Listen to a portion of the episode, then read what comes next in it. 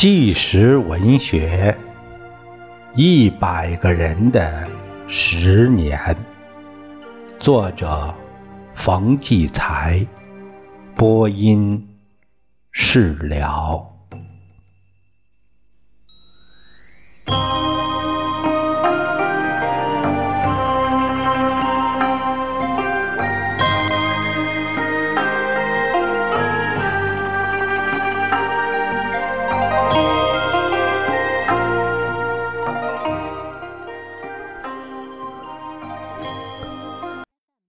我哥哥在另一个县公安局做事，他打听到我兄弟在监狱里每天只给一碗高粱饭吃，然后像牲口一样套上，用鞭子打，拉石头碾子，压一种红土面子，这就不清，我这就清楚我兄弟身上粘的高粱壳和红土面子是咋回事啊？压红土面子干啥用？不知道。但知道我兄弟是连打带饿折腾死的。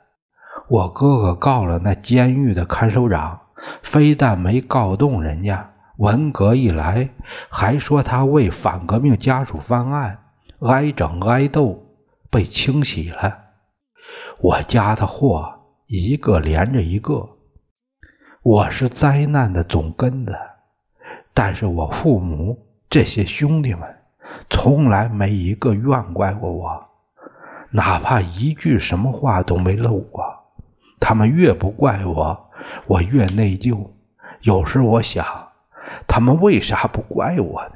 是不是也忍了？咱受得了别人叫自己忍呢，却受不了自己叫别人去忍。忍是祖祖辈辈。教给我的第一条生存法则，但又是谁教给祖祖辈辈的呢？他是哪个祖宗发明出来，才一辈辈传下来的？究竟从哪个时候开始染的呢？我问过一个历史学家，他笑我，好像我这个问题没有学术价值，太无知。我说。你们的工作难道就是搬来搬去折腾那些死遗产？为什么不研究研究压抑我们民族几千年这个致命的活东西？要谈说不清楚，这是最大的说不清楚了。再说我的另一个弟弟吧，四弟，那时候家里穷，一个壮劳力。好年头才一毛五六，那欠年头只有七八分钱。我这兄弟就偷着拾点柴火卖。人民公社化了，地上一根草都属于那公社大队的。就说他偷，大队干部让他背着小捆柴火游街。为啥这么整他呢？还不因为他哥是右派吗？但他这么穷，怎么娶得起老婆呢？又去偷，跑到白石庄，从生产队房顶上偷了一捆扫帚，拿到市里去卖。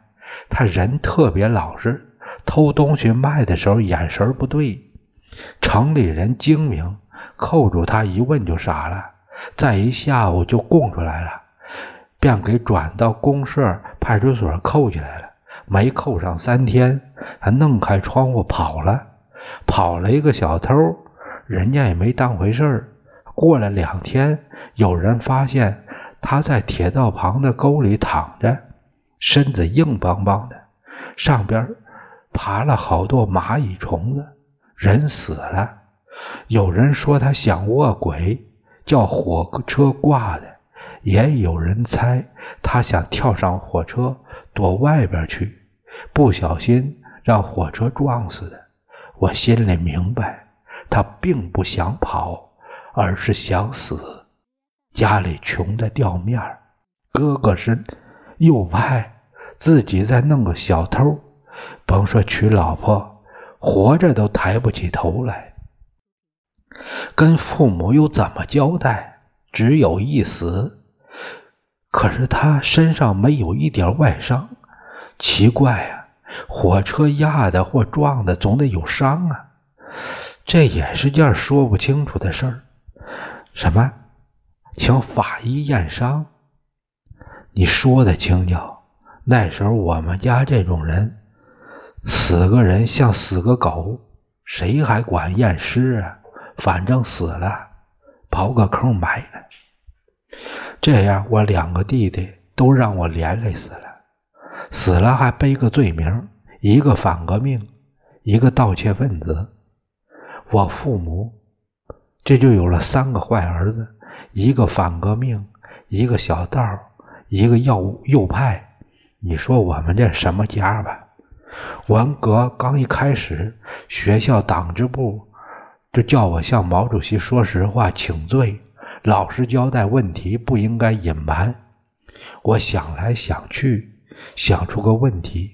一次给学生批作文时，写了一句“用毛泽东思想批判资产阶级思想”，笔误了，写成了“用毛泽东思想批判毛泽东思想”。这学生拿着作文来找我说：“老师，你写错了。”我吓一身冷汗，赶紧改过来。幸亏这孩子老实，没给我告密。我就把这事儿给党支部说了，向毛主席认罪呀。其实我也我不说，谁也不知道。他们并不掌握这情况。你说我这人咋回事？又没人给我压力，但我偏要说呢。我还是信任他们吧。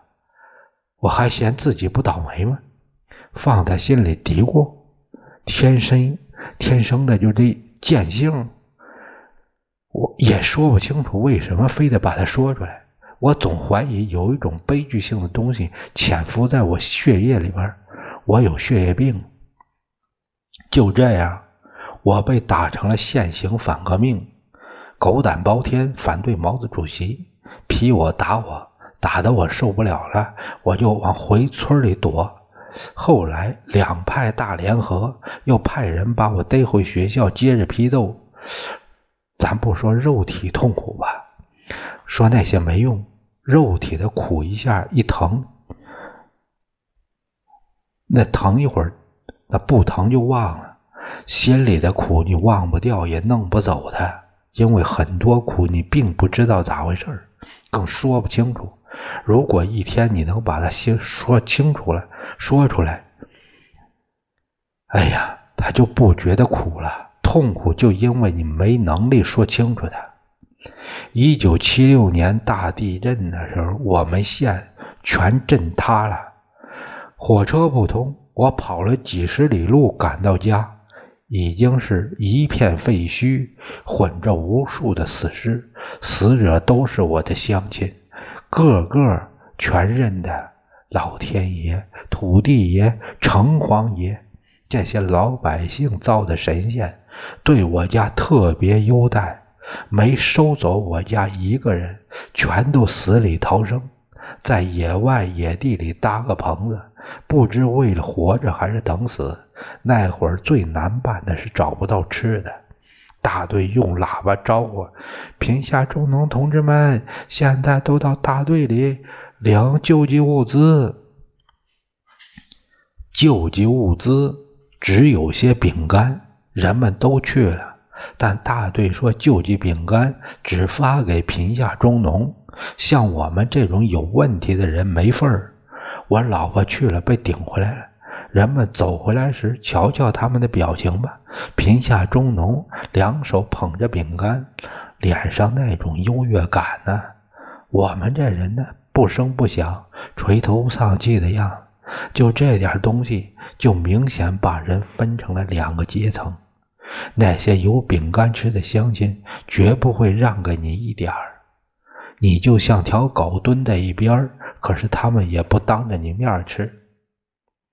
你说这为了啥？因为怕你看着馋会上他要，因为自己独吃心里过意不去，还是怕忍不住分给你点儿？叫大队干部发现了挨说，说不清楚。这比饿更难受。我就去扒自己家的废墟找吃的，扒来扒去，忽然扒出一样东西，石膏做的毛主席像。那时候家家都有这一个。村里有个孩子，扒他被砸在乱砖下的妈妈时，先把毛主席像抢出来，再扒他妈妈。这事儿受到全公社表扬。可是我这家这像砸残了，掉了一个耳朵，左边的怎么办？我犯愁了。我把毛主席像放在砖上，对他说：“老人家，您说我拿您怎么办？”我一家人没吃没住，把您供在哪儿呢？您又掉一个耳朵，要说他们说我故意敲的，我一家人不就更惨了吗？您说，您说我该怎么办呢？我想了个贼大胆的办法，把它藏起来，再在废墟里挖了个很深的坑。那天黄昏，我四处侦查。看好哪片废墟，一个人没有。我钻进去乱砖堆里，把它悄悄给埋了起来。这要叫人发现，更是掉脑袋的罪呀！我是不是犯罪呀？当夜我吓醒了，一连多少天犯心跳，事后还总后悔，恨自己不该做这事儿。很长时间，这种犯罪感沉重的压着我。我这个人呢，究竟是怎么回事儿？文革完了，我右派的问题了结之后，我便为三弟平反的事到处奔波。我不能让他的亡魂总背着我那个罪名啊！也为了平息一下自己心中对他很深的内疚，但这事儿被推来推去，我跑了三年，加起来不下一万里路。可这事儿谁也对我说不清楚，不是说不清楚。而是不说清楚，特别是有个细节，我兄弟奄奄一息被送回家时，一九六零年一月十五日上午九点钟，但逮捕通知书上写的是一九是一月十五日，还注着一句因病暂缓执行。换句话说。应该是一月十五日，检察院通知公安局局长签字后，再去监狱执行逮捕。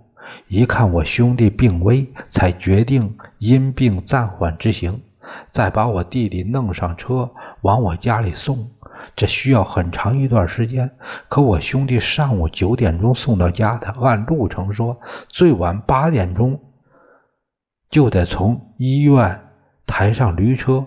中间没有时间办手续，这两件事怎么可能同时发生呢？大概文革完了，谁也不愿对这这段历史负责，能说清楚也不愿说清楚了。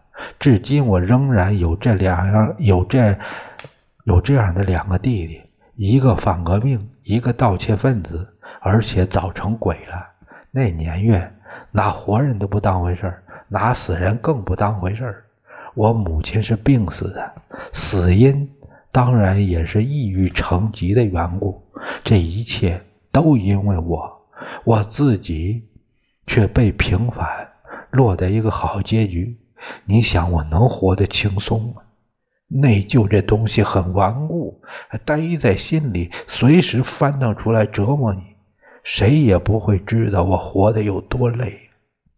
我想写个家训，留给我的子女。我的家训依旧没有一句能讲清楚的话，只是把这些终身难忘的事告诉他们，把这些百思不解的问号留给他们。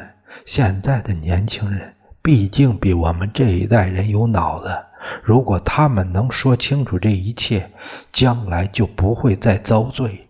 如果他们不去搞清楚，难免还会重复我的经历，吃哑巴亏，上糊涂当，等着挨折腾，依旧是悲剧性格，还要走向悲剧，甚至走向悲剧的深渊。作家冯骥才先生，他在最后写了一句这样的评语。是性格悲剧，还是悲剧挑选的这种性格呢？